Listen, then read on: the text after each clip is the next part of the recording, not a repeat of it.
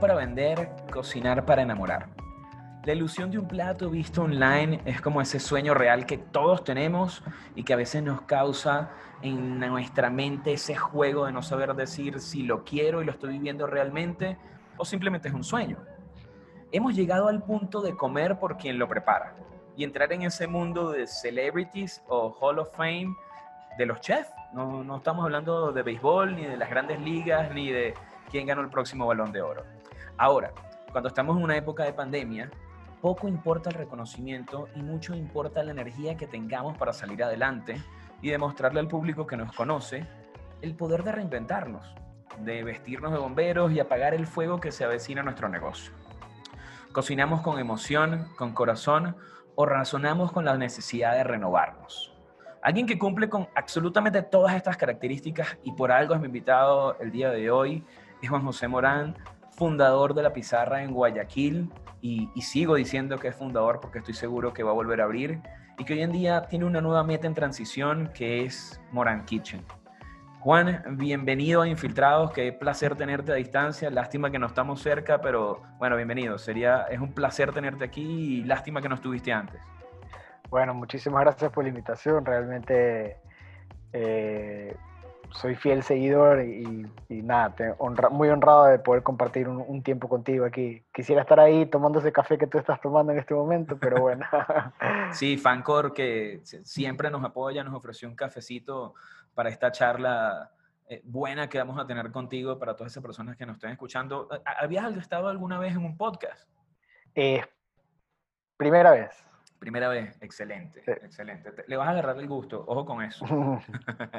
Lo chévere del podcast, que siempre le comento a los invitados, es que en cierta manera mm, te permiten escucharlos cuando te dé la gana. Lo pausas también cuando lo te da la gana, estás entrenando, estás cocinando, eh, vas a salir, vas en el auto, y hoy en día que, que la radio capaz no es algo que uno escucha mucho, eh, y uno es más selectivo con lo que escucha, que de eso vamos a hablar también no solamente con lo que escuchamos, sino también con lo que vemos, los podcasts han, llegado para quedarse, en cierta manera, ¿no? Fueron seis años demostrando que esa, que esa pizarra merecía ser escrita una y otra vez. Creo que el preguntarte qué ocurrió sería caer en preguntas que seguramente ya te han hecho y, y, es lo que menos quiero y es lo que menos no, nos destaca aquí en Infiltrados. Pero sí sobre todo ¿Cómo fueron esos últimos 30 días, ok? En donde tú tuviste que tomar una decisión que no solamente repercutía en ti, también en tu familia, pero también en tu equipo que, que trabajaba conjuntamente contigo. ¿Cómo es ese momento de tomar una decisión en, en, un momento prácticamente que uno puede titular final para luego proseguir? Porque estamos claros de que la pizarra va a volver a abrir. Bueno, realmente esos 30 últimos días fueron súper cambiantes. O sea, eh, hubieron días en los que decíamos, nos echábamos para atrás de la decisión, luego la volvíamos a tomar y, y así, un, fueron muchos altibajos. Eh, mucho de eso se debió también a, a, lo cambiante que era la situación en el país, ya sea por el tema de, de semáforos, eh, regulaciones, etcétera, etcétera. Entonces, era muy incierto qué es lo que iba a pasar y, lo único cierto era la situación del restaurante en ese momento. Eh, y básicamente lo que ya nos hizo un poco asentarnos en la decisión fue que estábamos en, en, alto, ¿no? realmente estábamos, yo creo que la pizarra en seis años, si bien tuvo altibajos, eh, fue un lugar que nunca perdió su estándar, su calidad, su, o sea, su afluencia de personal y, y estar en ese alto yo creo que es lo que nos permitió decir, bueno, tomemos esta decisión que es, quizás es muy fuerte, pero nos va a permitir regresar en un futuro un poco renovados, eh, refrescados eh, y todo a su debido momento. ¿no? Eh, entonces, nosotros cerramos sabiendo que no era el fin. ¿no? por eso quizás nos, no, nos fue un poco fácil tomar la decisión. Obviamente hablamos con nuestro personal, nuestro personal, para que yo siempre agradezco porque cuando fue todo el tema más heavy de la pandemia, que, que, no se podía transportar por la ciudad y todo, hubieron personas que se quedaban a dormir en la casa de otros chicos con tal de venir a trabajar y estar más cerca del trabajo, o sea, se pusieron la camiseta al 100%. Entonces, eh, luego de haber formado un equipo así de sólido, sí me da pena dejarlos como que un poco en el aire, ¿no? Y, pero yo creo que todos entendieron lo que queríamos hacer y, y por qué lo hacíamos y, eso fue lo que nos llevó a tomar la decisión. Todos hoy en día siguen teniendo contacto, eh, te mandan un mensaje cada vez que pueden y te preguntan para cuándo, eh, existen... Eh, Mira, realmente, realmente todos, bueno, yo creo que una cosa que siempre me pasa con los chicos que trabajaron en la pizarra es que, que tienen ese, como que lo, lo, llevan en el corazón y siempre dicen, la pizarra fue la mejor escuela, la pizarra fue la mejor escuela. Eh, mira, de mis chicos, todos están trabajando ahorita, gracias a Dios. Eh, de chef, de su chef, unos están viviendo en el extranjero, eh, otros han puesto sus propios emprendimientos. Entonces, realmente, sí, les tengo visto, los tengo visto toditos. O sea, eh, quisiera que, que, hubieran continuado conmigo, pero era un poco cortarle las alas, estaban en pleno crecimiento y, y hubiera sido un poco egoísta de mi parte decir, esperen no sé cuándo y no, no trabajen, ¿no? Eh, gracias a Dios consiguieron muy buenos puestos ahorita eh, y yo creo que la formación que tuvieron en la pizarra les permitió eso. Entonces, ellos yo sé que si el día de mañana yo quisiera abrir, me dirían para regresar y o, algo así, pero, pero pondría muy a consideración dónde están ahorita. O sea, eh, no, no quisiera que retrocedan si tienen toda la opción de seguir creciendo, ¿no? Algo que, que te quedara de ellos en ese momento que oficialmente cerraste y, y que te dieran hasta como consejo, porque estoy seguro que ese momento sucedió y, más bien desde tú cerrar un capítulo con ellos que claramente lo hiciste, seguramente ellos también te dieron por lo que comentas y el feedback que me das, eh, un comentario que hace que la relación tenga una conclusión momentánea como la que me estás dando. O sea, cuando yo tomé la decisión de cerrar, la primera persona que le dije fue a mi mano derecha, que era, bueno, muy aparte de hablarlo con mi socio y mi esposa y todos, a la primera persona del equipo de cocina que se lo comenté fue a mi su chef, a, Aldo. Eh, y recuerdo cuando se lo dije a Aldo, me dijo, no, Juan, o sea, lo podemos sacar adelante, hagamos esto, hagamos otro. Y comenzó a lanzar 60 mil ideas al aire, o sea, eh, y era, eh, era o sea, me, me, llenó de orgullo porque eran ideas muy válidas, pero era lanzar tiros al aire y, y ver qué pasaba y realmente podíamos arriesgarnos, pero nosotros entendíamos, o sea, no, lo no es que no lo habíamos considerado, habíamos considerado, varios escenarios. Eh, pero justamente luego de considerar todos esos escenarios fue que decidimos que era inevitable. Entonces ahí fue cuando recién se los dije. Y, y nada, me, simplemente me llenó orgullo ver que es una persona que, que se tomó su trabajo, al igual que él, muchos otros, como si fuera propio, ¿no? Eh, eh, era su negocio, era, era su restaurante también. ¿Es fácil para, para una propuesta como la tuya o, o, la que tenías en su momento, apartando de la que está ahorita, ¿ok? El inclinarse por una línea de venta como lo es el delivery, cuando sin, sin ningún otro tipo de excusa, por así decirlo, una de tus mayores virtudes era brindar experiencia a quien te visitaba.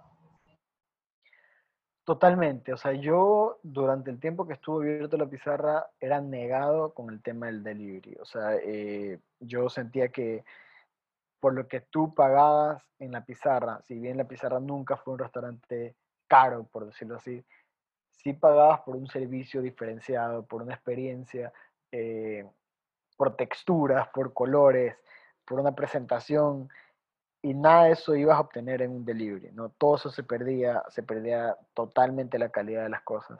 Entonces, nunca quise ser parte del delivery. Em, cuando obviamente llegó la pandemia, era, o sea, adaptarnos, ¿no? Eh, nos adaptamos. Yo lo que sí dije fue, a ver, yo no voy a hacer delivery de los platos actuales de la pizarra, vamos a crear un menú alterno para llegar a las casas. Entonces, al principio cogimos unos cuantos platos de la pizarra, adaptamos otros, hicimos un menú de delivery así que estaba funcionando, pero no era para mí la gran cosa, o sea, las ventas eran pocas. Eh, y realmente después sí pensamos, a ver, ¿qué es lo que extraña a la gente ahorita? La comida de casa, o sea, ¿qué es lo que la gente no está saliendo a comer porque no puede? O, o todo eso. Entonces tratamos de pensar como una persona encerrada, ¿no? Eh, eh, en cuarentena. los locos, porque todos nos volvemos locos. claro, entonces justamente quisimos hacer eso también, comida para compartir. A ver, ahorita en una casa no solo está una persona, están familias enteras, entonces hagamos platos para familiares, precios económicos, si compras de, de 4 a 6, pensemos en la economía de todo el mundo, nadie está produciendo.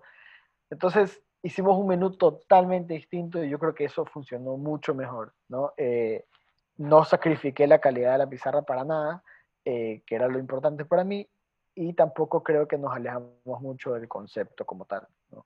Eh, yo sí ahora me pongo a, a, ser un poco crítico de, de las decisiones que tomé en ese momento, veo ejemplos espectaculares, por ejemplo, como Somos, que hizo una submarca para, para el momento de la pandemia, hizo una submarca como la Guaguayacería, una, una cosa así que se llamaba, donde ella pudo explotar todo este, este, este plato low cost y todo, y Somos lo puso en stand-by. Y luego cuando... Sin ensuciar su marca, que es súper claro, importante. Claro, entonces... Es una forma de decirlo, ¿no? cuando ya pasó toda la pandemia como tal, que no ha pasado todavía, pero bueno, ya pasó ahorita y, pudo reabrir, ella dijo, bueno, somos bien recargados, ¡pum! Entonces, eso yo creo que fue una falla de nosotros en el momento de delivery, no, no hacer una submarca, no diferenciarnos, porque la gente dice la pizarra, pero no, bueno, lo que estoy recibiendo sí tiene la esencia de la pizarra, pero no es la pizarra como tal, ¿no? Me, encanta porque supiste también como que entender un poco el, el, flow que iba dando el momento, ¿no? Y, y, ahí es donde te quería preguntar, ¿cómo, ¿cómo hacer? Porque yo soy ese tipo de personas que piensa que eh, los sabores existen, los sabores se expresan dentro de un plato, pero mucho también está en ese speech que te dé la persona al momento que llegue. Sí, o sea, eh, es difícil transmitir eso, ¿no? Eh, nosotros en ese momento en redes sociales lo que hicimos fue dejar de publicar platos del restaurante como tal. Dijimos, bueno, ¿qué está viendo? Qué, a ver, ¿por qué la gente ahorita coge un celular? La gente está pasando más tiempo en celular, está aburrida. Eh, entonces, fue una idea de, mi esposa, que es la que manejaba las redes sociales de, la pizarra. Dijo, no, José, a ver, tú, tú cocinas aquí todos los días en casa, haz recetas que la gente pueda recrear en su casa, pero como la pizarra en casa, ¿no? Entonces comenzamos a hacer eso, comenzamos a publicar todos los miércoles, que nosotros teníamos antes, todos los miércoles, el miércoles de especial, donde hacíamos un plato nuevo en el restaurante toda la semana. Entonces, ahora se tornó un miércoles especial en casa, ¿no? Entonces yo hacía una receta, la publicaba toda con fotos, procedimientos, videos, eh, y te decía cómo hacer, por ejemplo, el estofado de berenjenas, ¿ya? Eh, y, y, nada, entonces la idea era que la gente lo recree en su casa, un plato de la pizarra, y, y se divierta, no, nos visite en las redes también, nos dé un poco de tráfico, pero al mismo tiempo nos tenga todavía en su corazón, ¿no? Vea la marca de la pizarra todavía durante este tiempo que quizás no, no nos está visitando, ¿no? ¿Cuánto dependías hace seis años, que aproximadamente fue el tiempo que, que, que abriste el restaurante, de redes y cuánto sientes que se depende ahora, ¿ok? De, de, de, todo lo que mostramos, porque esto cambia mensualmente, imagínate, de cada año. Las redes para mí son la herramienta más fuerte actualmente eh, para darte a conocer, eh, sin lugar a duda. Pero hay un límite, ¿no? O sea, tú te das a conocer por redes, eh, puedes llegar a, a, nivel mundial con redes, ¿no?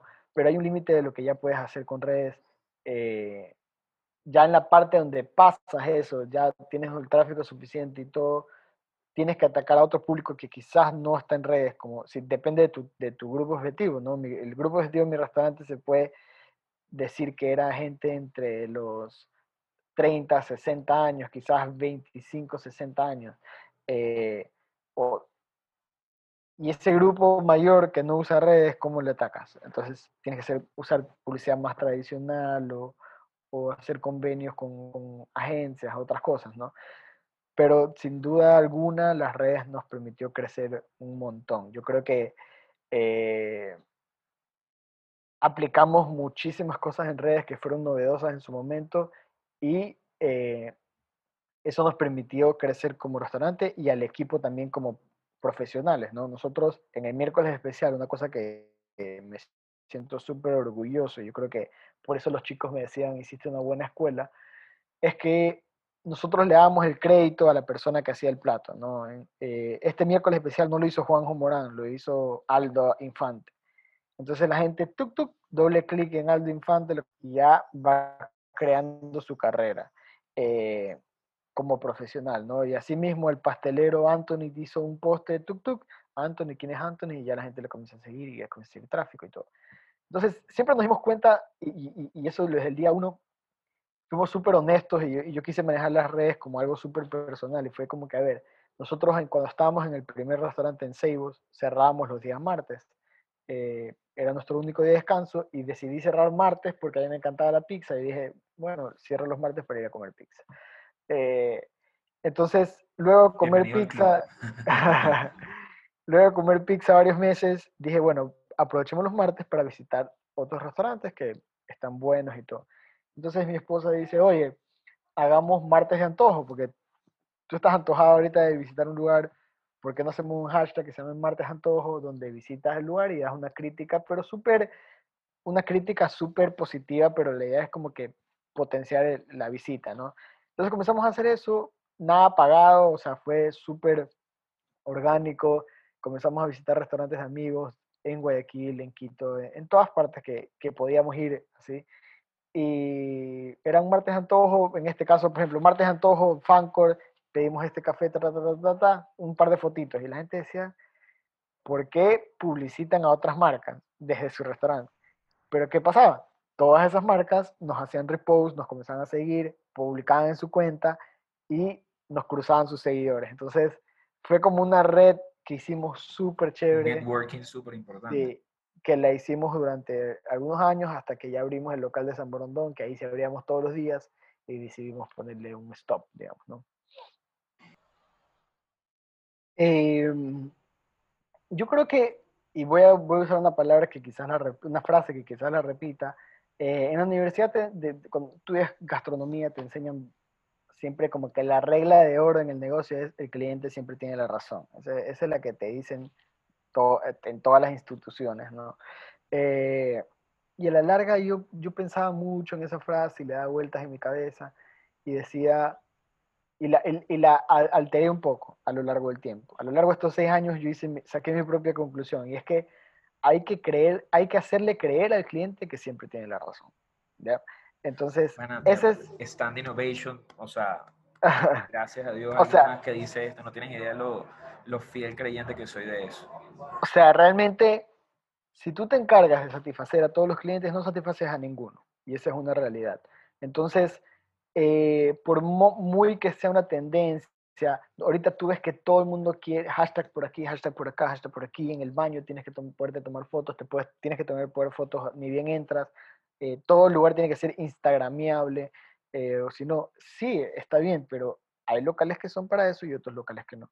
Eh, y hasta yo cierto creo punto, o sea, tampoco te puedes desnudar, obviamente es una manera de decirlo, frente a las pretensiones del cliente, porque al final tú también estás poniendo sobre la mesa tu ideología, tu creencia y lo que tú crees que, que, puede funcionar. También tiene que ver un factor riesgo a equivocarse. Sí, sí, totalmente. Y eso yo creo que es lo importante. Nosotros obviamente si éramos de los que eran borrón y cuenta nueva, de, tratar de innovar en el, en el restaurante mucho tiempo, y, y, que repito lo de los miércoles, que lo hacíamos, era, pero los miércoles la gente no lo no, no, no, veía esa parte que, nosotros veíamos internamente, era nuestra manera de fallar, o sea, nosotros lanzábamos un plato un miércoles y podía ser un estrellato o podía ser o sea, algo que realmente no gustaba. Entonces, la idea justamente es que nos servía como termómetro. Entonces, bueno, este plato funcionó, saquemos un poco estas ideas, pulámosla, la metemos al menú. Eh, cuando hagamos una renovación de menú, porque no es que hacíamos una renovación de menú todos los meses. Esto nos permitió un poquito estar así, pero yo también soy fiel cliente, eh, creyente de que tú vas a un restaurante y muchas veces regresas por un plato en particular o por una experiencia en particular. Entonces, si también estás como la tendencia, cambiando todo el tiempo y todo el tiempo y todo el tiempo, hay muchas veces que te quedas con esa desazón que fuiste por algo y no lo encontraste, ¿no?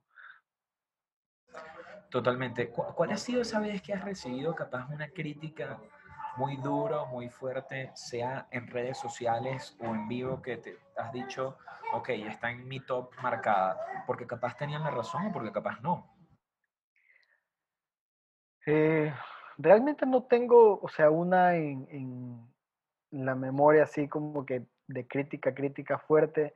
Eh, cuando abrimos el, restaurante, el segundo, que fue en Plaza Lagos, ¿no? Eh, cuando abrimos el segundo, al inicio teníamos bastante crítica que no, que cambiaron, que los sabores están distintos, que, que no se lo ve ya el chef en Seibos o no se lo ve en San Borondón, o, o sea, querían que me multiplique. Entonces, fueron críticas que me llegaron y yo como que las, las hice muy personales y dije, no, o sea, voy a tratar de dividirme el tiempo y, estar aquí y acá, estar aquí y acá, hasta el llegó que un día me choqué por, por, por salir del restaurante aquí, yo seguía viviendo en Seibos, salí de San Borondón a las 2 de la mañana y me estrellé porque me quedé dormido. Entonces dije, todo tiene su límite, o sea, eh, la gente tiene que entender que si yo no estoy en uno de los dos, las cosas igual van a funcionar, o sea, yo estuve fuera por una operación que tuve tres meses y el restaurante funcionó como nunca, o sea, eh, y eso también a mí me, funcionó muchísimo porque yo era de las personas que no, no me gustaba delegar, eh, sentía ese temor en delegar y obligadamente me, me, tocó por tres meses salir y me, regresé y me di cuenta que Aldo se había manejado las cosas a la perfección. Entonces, tienes que crear un equipo sólido lo suficiente como para que esas cosas funcionen. Y como te digo, hay críticas que o sea, yo, yo recibía críticas como todos los restaurantes todos los días, ¿no? O sea, yo creo que es un mentiroso el restaurante que no, no recibe al menos una crítica diaria. Y para eso, claro, entonces hay que saber tomar con pinzas esas críticas y ver cuáles sirven y cuáles no. O sea, la gente que critica, obviamente, no es que esto tenía muy poca sal para mi gusto, pero pueden ser percepciones ya del, del cliente. Eh, ya es distinto, claro, ya es distinto a una persona que me diga, oye, quizás este plato no va así porque se pone aguado este crocante que pusiste o quizás esta combinación no está, está, chocando. Esas, esas, esas críticas sí las tomaba muy, o sea, las, las cogía y decía, bueno, a ver, voy a probar este plato nuevamente, me voy a sentar a ver y analizar lo que esa persona me dijo. Y, y, y si concordaba con él, definitivamente hacía un cambio o, o, o, sacaba el plato, ¿no? ¿Piensas que el, el foodie de hoy, por darle un, nombre a esta persona, obviamente, que le encanta comer, visita sitios, etcétera, y, realiza reviews o críticas al mismo, ¿es, el crítico nuevo del hoy? Yo creo que sí, definitivamente hay bastante gente, o sea, han tomado fuerza, han tomado bastante fuerza y protagonismo, y la gente cree muchas veces en, esos reviews, ¿no? Eh, eh, no, como, como me dijiste, no vamos a hablar si son los correctos o no. Eh, en mi opinión personal, no son los correctos. Realmente, te digo, tanto como tú como yo que estamos en el medio. Ojo, estoy 100% de acuerdo, ¿ok? O sea, lo que, lo que yo viví mucho eh, durante este tiempo de tener restaurantes es que ya fue desapareciendo el crítico de antes que era temido, que entraba y que eh, que, que dos estrellas, una, claro, una porquería, el baño sucio, que por aquí, que por acá. O sea, yo estoy muy atento a esos detalles, totalmente. El baño tiene que estar impecable y todo. Y yo soy súper crítico cuando voy a comer, pero crítica interna, o sea, eh, se la comparto a mi esposa y ahí no pasa.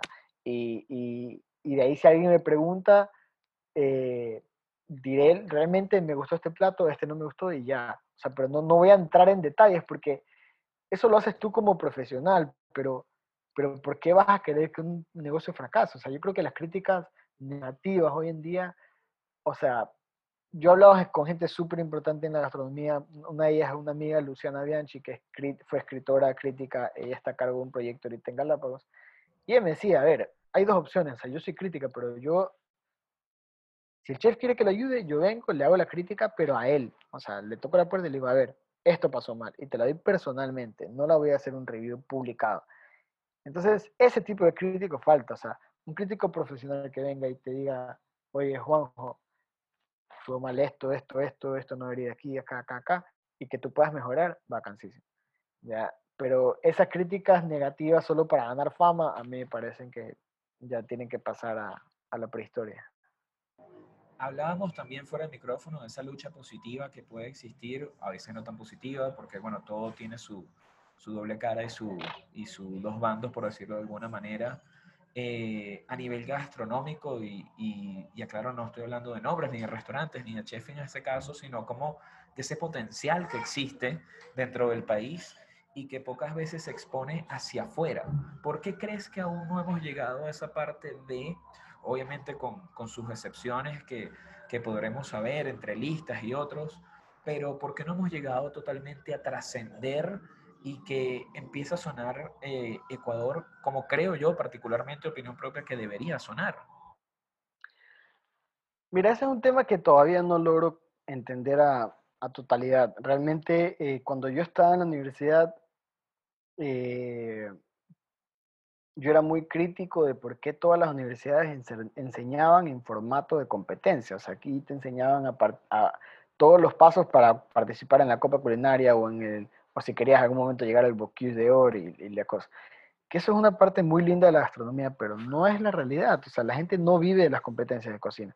Entonces, ya creaban esa competencia en universidades. Yo me acuerdo como que, ay, venían los de la UTLA y todos se vestían de negro y todos rapados de la cabeza y no sé cuánto, y no, los de San Francisco y no. Entonces, ya creabas una riña con el chef de aquí y el chef de acá, estando en universidad. Y luego abrías los negocios y ¿qué pasaba?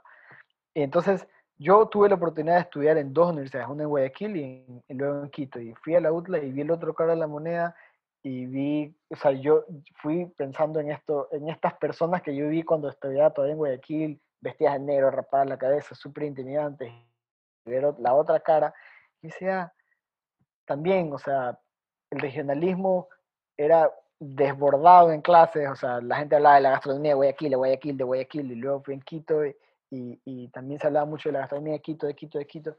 Y, yo decía, ¿por qué no hablamos de la gastronomía en común? O sea, eh, y sí me chocó bastante y yo creo Más que... allá de regiones o provincias, ¿no?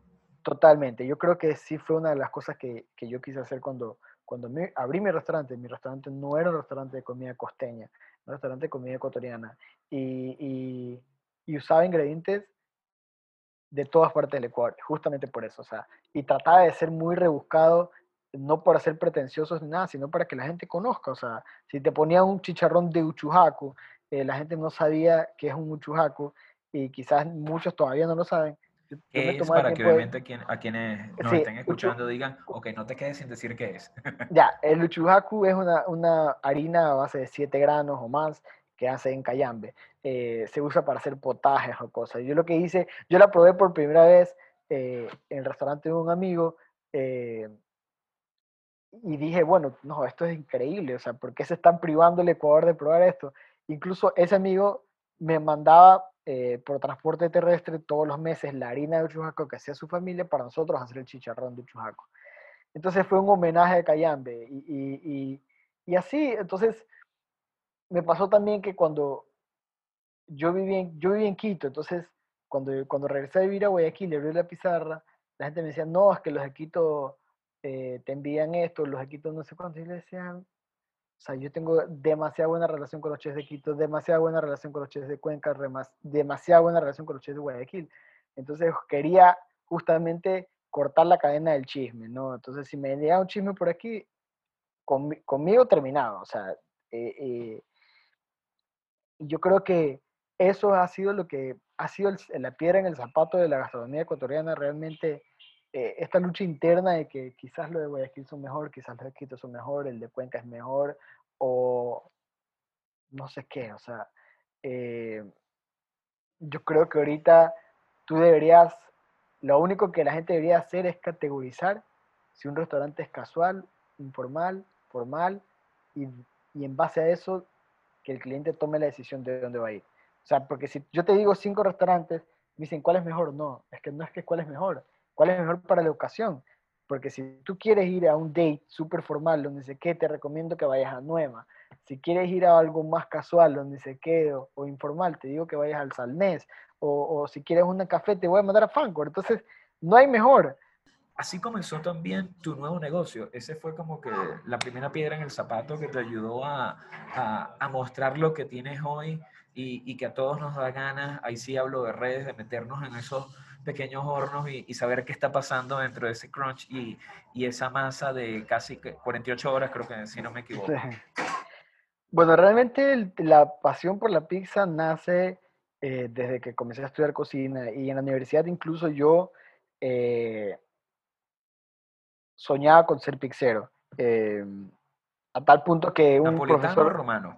¿O americano? Americano, o sea, en ese momento me encantaba la pizza americana. Porque es distinta. Y, y en su momento recuerdo que un chef eh, me dijo como que, oye, tú tienes el ADN de la cocina ecuatoriana, ¿por qué estás desperdiciando ese talento en, en, querer ser pizzero? Y fue un momento que a mí me marcó bastante y lo cuento bastante, lo repito bastante porque realmente si no hubiera pasado eso yo no hubiera abierto la pizarra, ¿no? Eh, y todas las cosas que hice, que siento que hago hoy en día por la gastronomía ecuatoriana.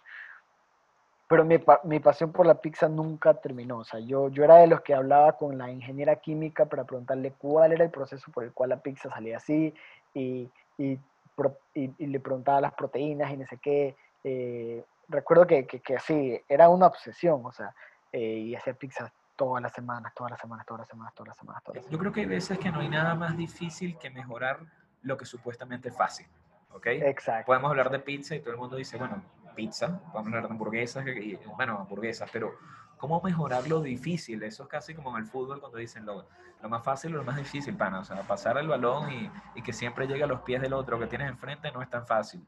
Claro. Yo creo que sí, eso fue realmente, eh, o sea, era una problemática que todos los años se renovaba, ¿no? La, problemática solucionada se renovaba y, era una nueva problemática para el año siguiente. Y, ya no era solo la masa, sino el horno, la temperatura, eh, la piedra, la forma, eh, la hidratación y todo. La ciudad también afecta, me imagino. Que totalmente. lo hagas en Guayaquil y que lo hagas en Quito es distinto. Sí, totalmente. Entonces, realmente comienza ahí por una pasión que, que que sigue estando muy latente.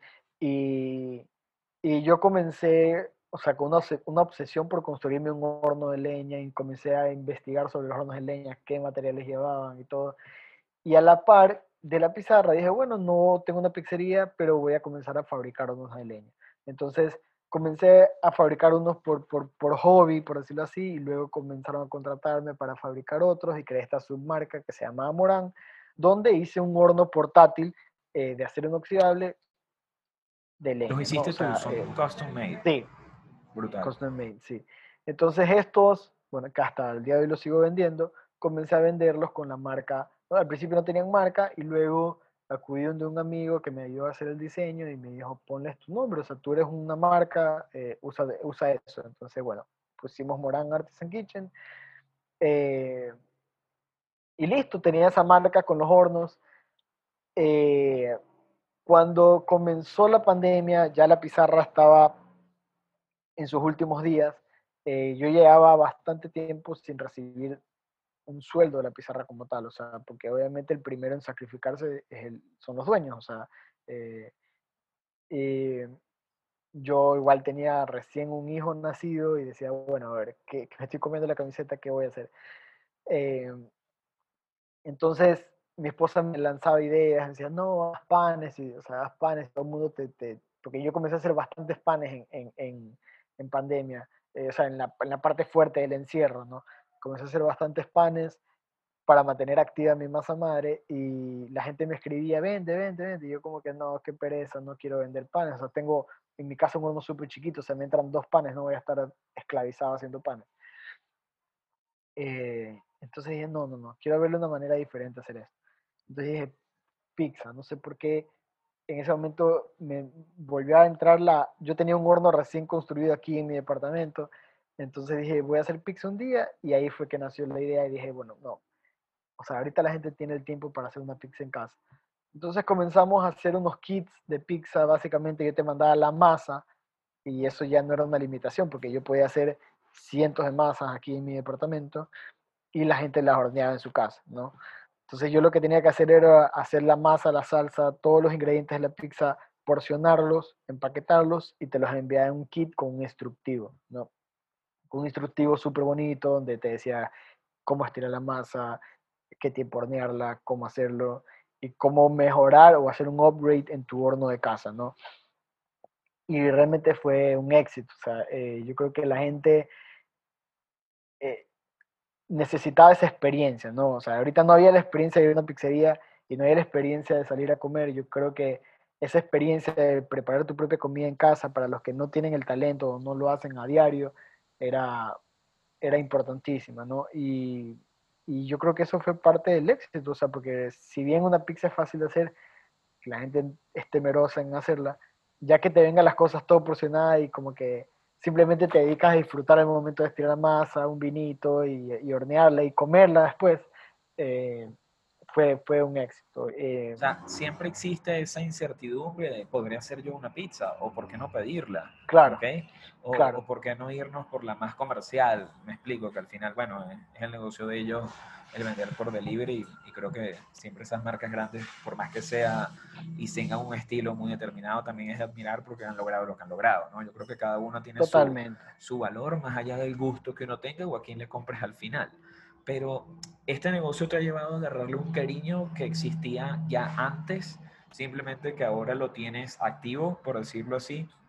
¿Has pensado de que esto va a perdurar? ¿Has pensado de que, y cuando digo perdurar es que lo mantendrías así, habrá en un futuro una pizarra, ¿no? No, no de que lo vayas a hacer. Sí, total. O, o, va a madurar, capaz, has pensado que vaya a madurar hacia otra cosa. Eh, ¿qué, ¿qué, tienes en mente hoy en día para, para, para esas personas que, prueban tu pizza y que sin duda eh, en cierto momento empiezan a pedir un poco más, pero es por el cariño que le tienen al producto? Claro, yo creo que la primera cosa que nos dimos cuenta, o sea, bueno, yo dije cuando creé la marca Morán eh, con los hornos, yo dije, bueno, esta es una marca que me va a permitir crear varias cosas bajo este, esta, este techo de esta marca eh, por el largo de mi vida, ¿no? O sea, ya sean salsas, productos, eh, es una marca que se presta para bastantes cosas. Es un paraguas prácticamente y ahí nacen aquí cantidad de, Entonces, comencé con pizza y yo creo que ahorita va a ser el fuerte de la marca por bastante tiempo, porque si bien comenzamos con los kits, llegó un momento en que ya cambió el, semáforo amarillo, la gente comenzó a salir nuevamente, eh, y, una decadencia, o sea, hubo, un declive ahí un poco de, del consumo de los kits. Dije, a ver, no, ¿qué hago ahora? Hay gente que igual todavía está temerosa y quiere comer en casa, eh, a veces no quieren llamar a una pizzería y quieren algo rápido. O sea, estoy pensando más en tema confort, más en tema comodidad. Entonces vamos a crear una pizza congelada. Entonces comencé a desarrollar mi receta para la pizza congelada, comencé a hacer pruebas, tuve la ayuda de, mis amigas de la central, que tienen un centro de producción increíble, no tenían la maquinaria como para empacarlo así, congelar y, hacer pruebas y pruebas y pruebas y pruebas. Eh, tenía una prima que tenía un horno de los que tengo actualmente, entonces, nada, comencé a hacer pruebas y me di cuenta que era un producto que, que estaba súper bueno eh, y dije, no, bueno, este es el siguiente paso. Entonces, alquilé, un, un, chico tenía un coworking de cocina que era más pensado para clases de cocina, y, pero obviamente como estaba también parado por el tema de la pandemia, no podía dar clases de cocina, eh, se lo alquilé cuatro días a la semana para hacerlo como un centro de producción. Entonces comenzamos así, comenzamos así a producir. Realmente cuando comencé a subir las primeras pruebas, ya vi que, que iba a ser un modelo quizás, o sea, que era un modelo que actualmente, si bien encuentras pizzas en el mercado, bastantes pizzas en el mercado, no encuentras una con calidad superior, ¿no? Eh, estamos hablando de un producto congelado, ¿no? Ahí sí existe un mayor escepticismo. Claro, entonces eh, me di cuenta que ya habían potenciales clientes que me escribían, ay, esta prueba, ¿cuándo la vas a tener? Yo quiero probar. Entonces, nada, comencé a armar logo, o sea, diseño, empaque, ta, ta, ta. Eh, comenzamos a hacer las pruebas y a vender. Entonces, el centro de producción nos funcionó muy bien y luego, lamentablemente, los chicos del coworking tuvieron que cerrar y, y vi una oportunidad de comprarles el equipamiento y quedarme con ese centro de producción como mío y ahora es donde estoy actualmente. Eh, eh, es importante como que yo siempre digo que esta pandemia es, eh, o, es y, fue un tablero de ajedrez y a todos nos hicieron así, nos los movieron y, y, las piezas cayeron por todos lados, como cuando un niño toca un rompecabezas y dices, ok, ¿dónde paró esto? Pero que al final han caído esas piezas donde deben estar, ¿ok? O para renovarse o para buscar otras piezas o para saber que capaz ese no era tu tablero, ¿no? O en tu caso, como dices, para, para hacerte volver a, esa parte de la pasión que, tenías por, por, la pizza y que no habías podido efectuar como querías, ¿no? Sí, realmente yo creo que la pandemia catapultó muchas cosas o fue un catalizador para bastantes decisiones también, ¿no? O sea, fue el catalizador para decir, bueno, esta idea, termínala ya. O esta, iníciala, pero en el mínimo tiempo posible. O sea, no te tomes tanto tiempo porque o sea, ahorita decisiones rápidas, ¿no? Entonces, yo creo que eso fue una cosa que, que, agradezco mucho de, de, la pandemia, que yo, si bien nunca he sido temeroso, o sea, cuando yo me lancé a hacer la pizarra fue como que voy a, y esto lo quiero hacer y lo hice tal cual lo quería hacer, pero si no hubiera sido la pandemia, quizás nunca hubiera hecho este, este negocio de Morán y, y, y nada, o sea, también el tema nos hizo movernos mucho más rápido. Actualmente estamos en 16 puntos de venta. Entramos ya en Quito, se vendieron en menos de 24 horas las pizzas que mandamos a Quito. Eh, estamos en Machala, en Santa Elena. Y, es otro negocio también. Yo creo que me permite estar full tiempo con, con, con, familia, con mi hijo, y que eso era una cosa que no iba a tener por nada el mundo cuando estuviera con la pizarra, ¿no? Y que no, no podías negociar después de, de, de, todo esto que se estaba viendo también. ¿Cuántas personas te tocan la puerta y dicen, eh, va a suceder al menos pronto un pop-up, una colaboración donde esos sabores y, y, y, eso que tanto nos gustaba lo vamos a poder al menos como que revivir, así como cuando vuelve el gusto después del COVID. Eh, claro. Esperando que todo el mundo se recupere, ¿no? Eh, o sea, realmente sí, nos escriben bastante más que todo cuando, cuando hago los eventos y publico las cosas de, de, la pizarra en eventos que son privados, la gente, ¿de dónde puedo comprar? ¿Dónde? ¿Dónde? ¿Dónde? Entonces promociono obviamente a que la gente consuma los eventos privados, pero mucha gente no, no, no, no quiere. Y, y, me dicen, ¿dónde, cuándo vas a abrir? O sea, ¿cuándo vas a tomar el paso? Pero realmente yo no veo un, o sea, con mucha claridad todavía cuándo va a ser el paso, o sea, cuándo vamos a tomar el paso, porque eh, si bien yo siento que ahorita... Y menos con lo que estás contando. Claro, yo, yo siento ahorita que, que la gastronomía igual ahorita está en un momento muy bueno, o sea, la gente está invirtiendo bastante, se ven aquí, al menos en Guayaquil, que han abierto un centenar de nuevos restaurantes y la gente está saliendo, o sea, la gente de los restaurantes se llenan, eh, está súper bueno. Pero yo creo que si hoy en día yo abro la pizarra, tendría que ser totalmente distinta a la pizarra que cerró. Eh, Por decir que maduró, podría ser esa la frase. Sí, sí, sí. Maduró, entendió muchos problemas. Eh, no problemas como tal que el cliente percibía, sino problemas que yo creo que, que eran de fácil solución, pero muchas veces cuando tú estás en el ruedo no te das cuenta, ¿no? Ya y yo creo que cuando se abra la pizarra nuevamente tiene que ser la mejor versión posible. Brutal, porque pocas veces uno se da como que ese tiempo y ese stop para entender de que tu negocio va a seguir existiendo, pero que no es el momento. Me encanta porque de lo que hemos hablado, como te decía, en Infiltrado, siempre tratamos de que no sea únicamente eh, conocer lo que has hecho, sino también conocer tu punto de vista. Eh, siempre cuando uno opina entra como que eh, en otra zona, ¿no? ¿Ok? Claro. Y, y, creo que lo que hemos podido recibir de ti, de todas las personas que están llegando hasta este momento del podcast, que estoy seguro que van a ser muchas, eh, llena a muchas personas que pudieron haber cerrado su negocio, ¿ok? De que pueden estar comenzando a emprender, o de que simplemente pueden pensar de que, como digo yo, la solución no es una foto bonita y capaz llegues al restaurante y no se parezca en nada el plato, me explico. o que no cumplas ni con las primeras dos letras de la palabra experiencia. Yo creo que todo eso es fundamental eh, en, esto que te comento ahorita y en esto que sobre todo tú me, me has comentado a mí, porque puedes conseguir como que ese punto de inflexión en inspirar a otro. Sí, totalmente. Yo creo que eh, esas pausas son súper necesarias y mucha gente escribía, me, invitaron a, hablar con, chicos de universidades, tanto en la San Francisco como en la UTLA, cuando estaba todavía abierta la pizarra, y la gente decía, ah, ¿cómo lograste adaptarte un poco al cambio? Yo le decía, no, no tomen ningún ejemplo como la, Biblia o, el ejemplo a seguir, porque todos los negocios son distintos, o sea, y realmente eh, soy el mismísimo ejemplo de que las cosas que, aplicamos no funcionaron. O sea, entonces yo creo que si bien ahorita en la pandemia lo que sí es el momento es el momento de oportunidades, el momento de atreverse a hacer cosas, porque existen ghost kitchens, existen, o sea, puedes hacerlo desde tu casa. Eh, yo lo inicié en mi casa, no es lo, lo correcto, sí, porque tú tienes que sacar permiso de funcionamiento y toda la cosa, pero yo, yo trabajé aquí el tiempo que creí necesario hacerlo y luego me pasé a un, a un, a un centro de producción donde ahora le doy trabajo a más personas.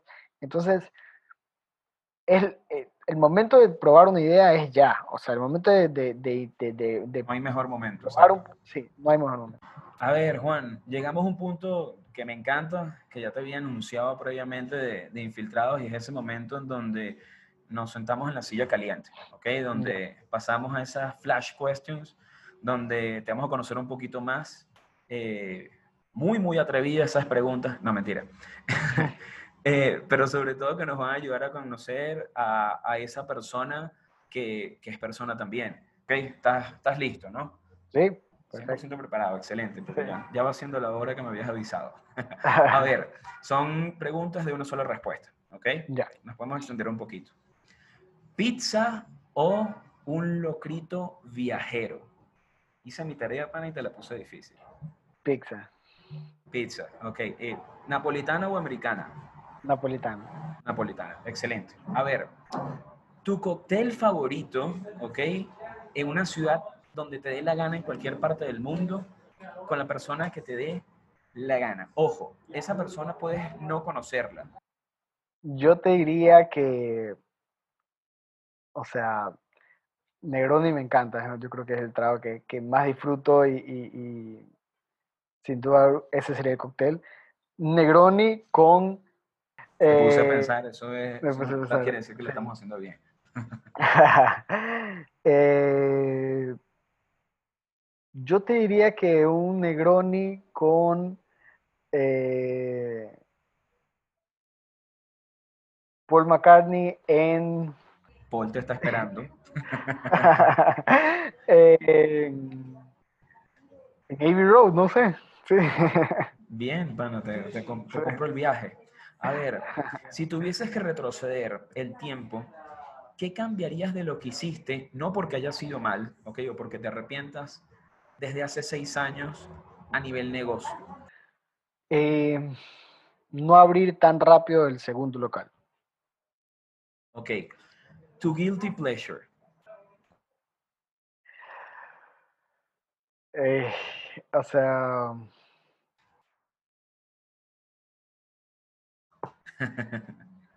o sea, es súper asqueroso, perdóname, pero... ¿Por qué es súper asqueroso? No, tengo que saberlo ya, estamos escuchar eso. Pero soy una persona súper una persona súper ansiosa y, y, y, o sea, me muerdo los dedos todo el tiempo, o sea, es como que no puedo parar de hacerlo, o sea, no, he tratado, he ido a psicólogos, claro. ¿Cómo? Igual, o sea, bienvenido al club. o sea, te digo, no es que es un guilty pleasure, es algo que quizás me, me, avergüenza bastante que la gente lo sepa, pero, pero realmente me baja un poco la ansiedad eh, eh, y, y, nada, o sea, tengo años tratando de dejarlo, pero no puedo dejarlo. Excelente, excelente confesión. A ver, inspiración gastronómica, eso que tú necesitas escuchar, ver o hacer cuando quieres desconectarte y, buscar una idea nueva. Mm, o sea, mira, a ver, esa pregunta quizás es un poco difícil de contestar al 100%, pero en una persona que me gusta, o sea, a ver, ¿qué es lo que quiero decir con esta respuesta? Que esa, esa, esa respuesta cambia todo el tiempo. Eh, hoy en día la persona que admiro bastante y me encanta ver lo que hace y me inspira es Alejandro Chamorro. Eh, eh, creo que es un chef muy creativo, novedoso y no sé, o sea, siento que, que, que, que, está conectando todos los puntos y ahorita, hoy en día, hoy por hoy, es lo que admiro, o sea, me gusta ver y me inspira bastante. Excelente, sí, la, el, la creatividad, el, el, emplatado y sobre todo la idea que se expone sobre el plato de, el chamorro es brutal. Eh, ¿Tu cómic o superhéroe favorito? Spider-Man. Spider-Man, siempre. Sí. sí. Spider-Man Guayaquil sería una locura. A ver, una hamburguesa y únicamente cuatro ingredientes. ¿Cuáles serían? A excepción del pan y la carne. Ah, ok. Te iba a decir pan de papa. Eh, bueno, pan de papa, ya, excelente. Sí. Eh, queso americano. Me encanta la hamburguesa con el queso americano. Me parece que es el que mejor textura le da al derretirse. Cebolla cruda. Eh, picles, mostaza y mayonesa, no sé. Estamos aquí todos tomando nota de lo que estás diciendo para producir esta hamburguesa. A ver, canción que te inspira o esa que está siempre en tu playlist. Eh, Viena de Billy Joe. Ok. El plato que más extrañas de la pizarra. El yapingachín. El yapingachín. Ok. Algo que le falte al Ecuador gastronómicamente. Buenos bares. Buenos bares, sí, te, la compro completamente. Una palabra que identifique eso que viene, una palabra que identifique eso que tú sientes que vas a lograr. Casual, no sé. O sea, yo creo que la manera más fácil de describir lo que yo quiero hacer en el futuro es que sea algo casual. En vez de yo hablar, dejarte los micrófonos para todas esas personas que siguen tu trabajo, que likean tu trabajo, que son un vivo de tu trabajo y que compran esa pizza congelada que estuvieron contigo también en pandemia y que te acompañaron y hoy siguen estando contigo. Te dejo los micrófonos infiltrados porque creo que esa persona que sigue ahí se merece unos segundos de, de transmitirle todo eso que te, te han hecho sentir. Bueno, eh, quería simplemente terminar este excelente podcast. Realmente, para hacer mi primer podcast, creo que, que, que nada mal, para, me voy a quedar ahí. Pero yo creo que a toda esa gente que, que es fiel admiradora de, de, de, mi trabajo, de lo que hacíamos en la pizarra, llegará el momento que las cosas van a regresar, pero por el mismo hecho de que me conocieron ese lado perfeccionista, creo que quiero dejar que el momento sea el, el indicado para que eh, podamos, puedan recibirnos con bombos y platillos. Yo creo que el Juan José de hoy disfruta mucho de su familia, el Juan José de hoy disfruta mucho de esta nuevo, nueva, versión o otro lado de la moneda del mundo gastronómico, eh, donde no estoy tratando al día a día con el cliente como tal, pero lo pienso a diario, ¿no? y yo creo que este momento me estoy como que encontrando y por eso es que digo que el, el José del futuro es más casual, es porque justamente quiero librar un poco eh, todas esas cosas que hablamos, ¿no? Todo, todo eso de, compararme con los demás, simplemente hacer una cocina muy casual que la gente disfrute tal como es, ¿no? Y por eso me estoy tomando el tiempo. Ha sido súper genial tenerte el día de hoy como invitado. Me, me encanta que, que, hayan personas con tanto valor en conocimiento eh, que pueden transmitir. Y, y, como siempre digo, creo que el podcast saca algunas cosas de nosotros que a veces no se pueden transmitir en una foto, a veces no se pueden transmitir en una historia, en ningún video. Y, y, que esa persona que siempre lo digo, que, que, nos escucha hasta el final y que nos acompaña hasta aquí, es porque realmente tiene un valor doble y siempre vale más que, que un like. Ha sido un mega recontraplacer tenerte y te dejo para que te despidas los micrófonos, obviamente, de toda esa gente que nos escuchó hasta este momento. Bueno, muchas gracias, Julio, por la invitación. Realmente lo disfruté un montón. Y bueno, despedirme con todos.